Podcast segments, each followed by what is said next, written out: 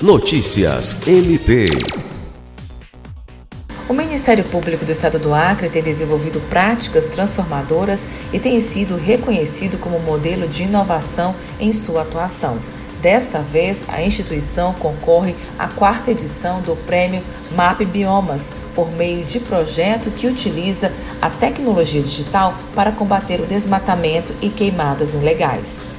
A ação foi desenvolvida pelo Núcleo de Apoio Técnico, NAT, que utiliza a plataforma Map Biomas para realizar cruzamentos de alerta de desmatamentos, captadas pelo Instituto Nacional de Pesquisas Espaciais INPE, com imagens de alta resolução.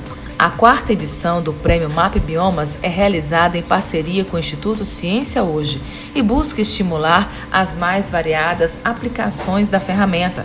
Seis trabalhos serão premiados em um total de prêmios de 60 mil reais, com categorias como geral, jovem estudantes não graduados e destaques para aplicações em políticas públicas e negócios.